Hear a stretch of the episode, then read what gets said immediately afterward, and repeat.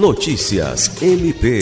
O Ministério Público do Estado do Acre promoveu na última quinta-feira, 22 de setembro, o lançamento da obra intitulada Janela de Conhecimento, que celebra os 10 anos de atuação do Núcleo de Apoio Técnico NAT. O evento ocorreu presencialmente no auditório do Ministério Público Acreano.